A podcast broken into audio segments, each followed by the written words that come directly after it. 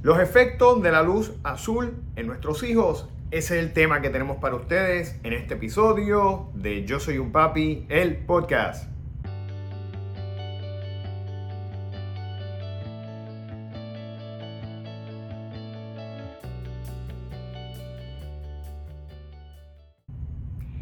Bienvenidos otra semana más, padres y madres que continuamente nos ven y para aquellos que nos están viendo por primera vez, bienvenidos también. Mi nombre es Jorge Carvajal, soy un consultor certificado de crianza que ha desarrollado esta plataforma llamada Yo Soy un Papi con el propósito de ayudarlos en esa complicada pero gratificante encomienda que tenemos como padres, que es la crianza de nuestros hijos.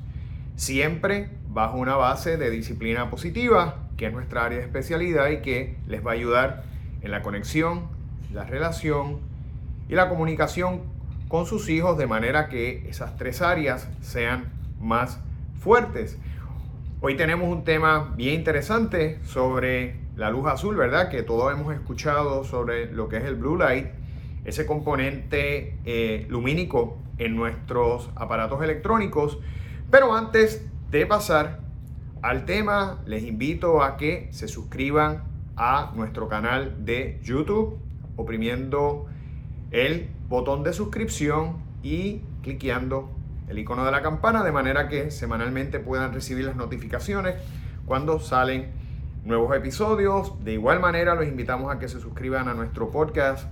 Semanalmente hacemos episodios para ustedes que van a ser de sumamente interés y, de, y lo pueden también o, eh, Pueden también suscribirse oprimiendo el botón de suscribirse y el icono de la campana, igual que en YouTube. Así que de inmediato pasamos con el tema que yo sé que va a ser de mucho interés para ustedes.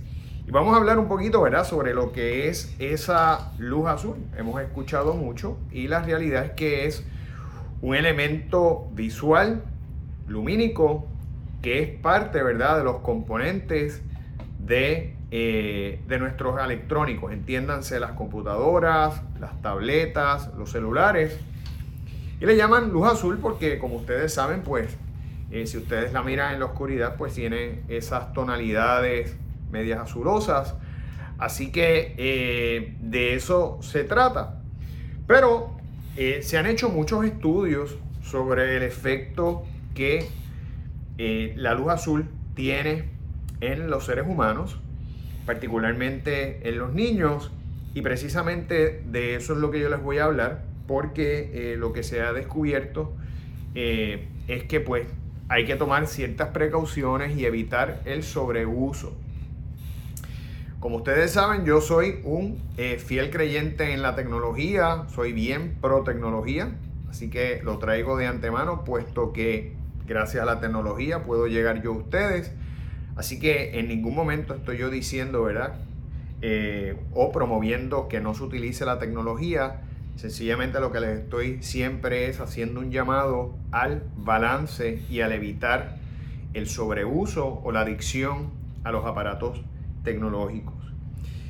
Y es importante sobre todo esa prevención en las horas de la noche, porque como sabemos, ya cuando los niños van creciendo, ¿verdad? Y van llegando a las edades de la preadolescencia, esos 10, 11, 12 añitos, y ya cuando entran propiamente en la adolescencia, el consumo electrónico es mucho mayor.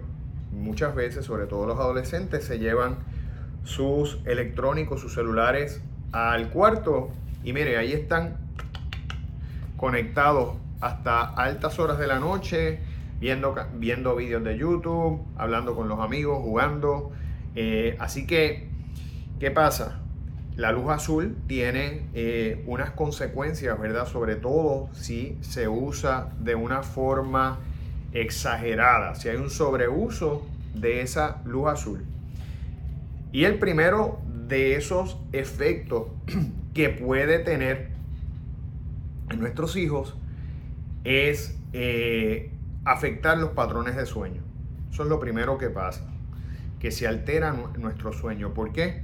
Porque el efecto de la luz azul en el cerebro es el mismo efecto que cuando sale el sol al amanecer y usted lo siente, siente ya esa claridad, ¿qué es lo que hace el cerebro?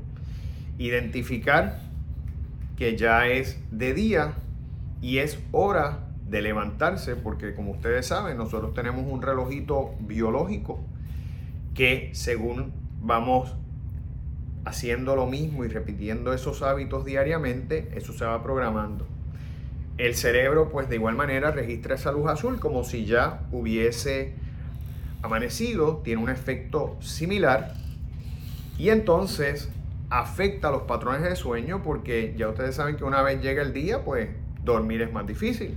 Hay personas que no, hay personas que pueden dormir igual, pero en general eh, se nos dificulta el poder eh, conseguir el sueño cuando es de día y como el cerebro no sabe distinguir en ese momento entre la luz del sol, ¿verdad? la luz que entra por las ranuras, ya sea eh, por las ventanas, por las ranuras de las ventanas, o la luz azul de nuestros aparatos electrónicos, pues para todos los efectos reacciona igual.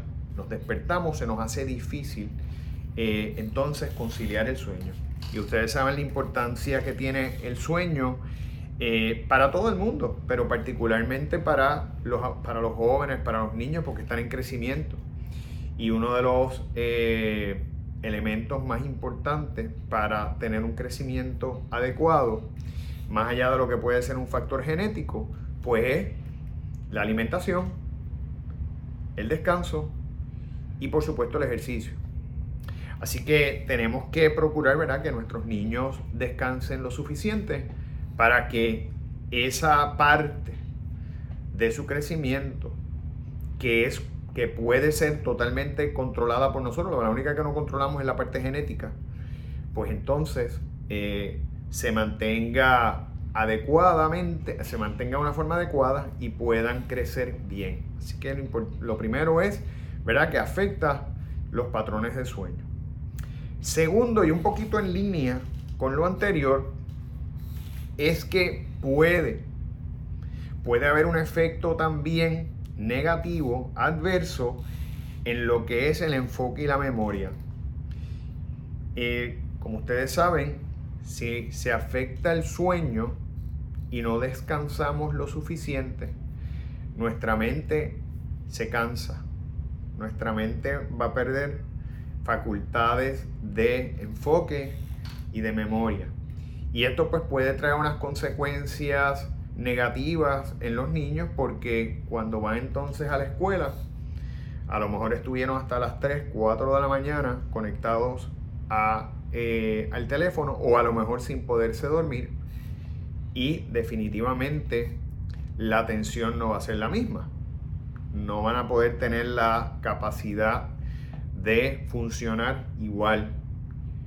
Y pues sabemos que si nuestros niños no enfocan, si nuestros niños no atienden, si nuestros niños no memorizan, si nuestros niños no tienen las destrezas receptivas académicas, entonces eso va a, tener una, va a traer unas implicaciones en el rendimiento académico, Y no queremos que eso eh, pase.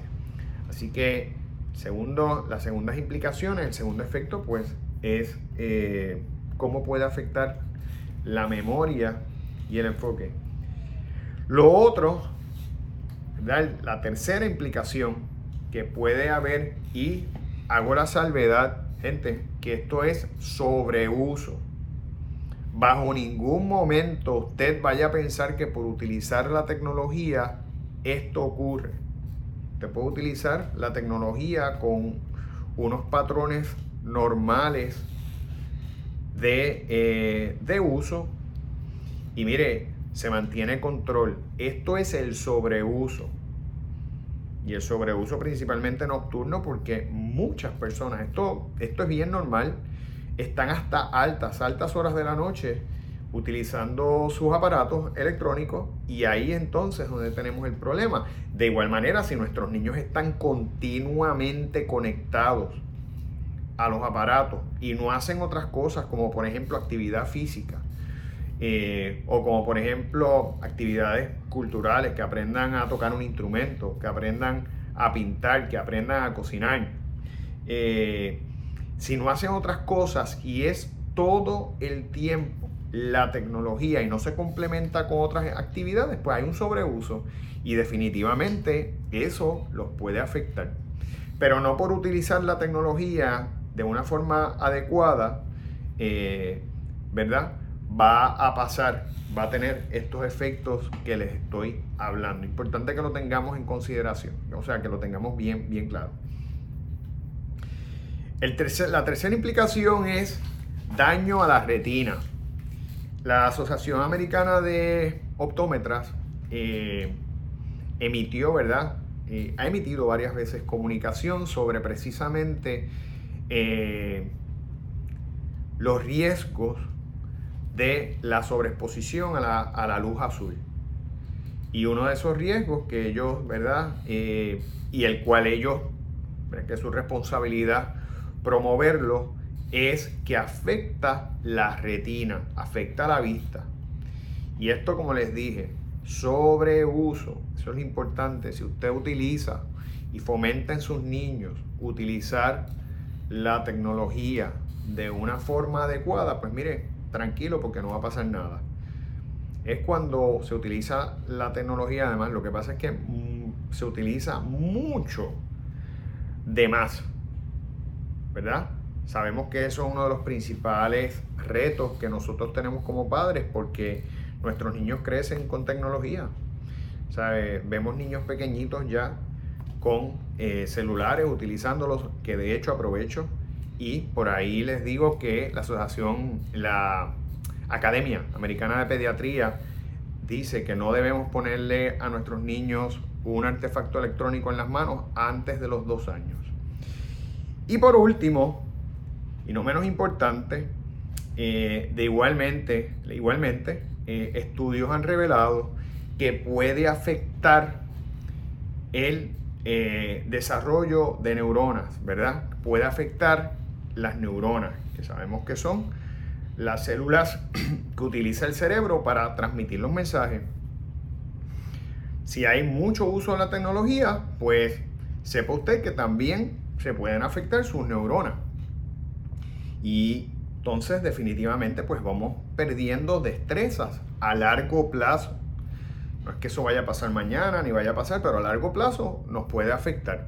¿verdad? Si, si somos, si empezamos ya desde muy temprano y estamos en ese sobreuso todo el tiempo, pues cuando lleguemos a la adultez, a cierta edad, pues podemos entonces quizás recibir el efecto de, de ese sobreuso. Así que es importante que lo tengamos, que lo tengamos claro es importante que nosotros mantengamos los controles, que evitemos que nuestros hijos se vayan con los celulares o con las tabletas o las computadoras por la noche para el cuarto, porque sabemos que la tentación es mucha, usted va a estar durmiendo y eh, el muchachito o la muchachita se puede, se puede afectar.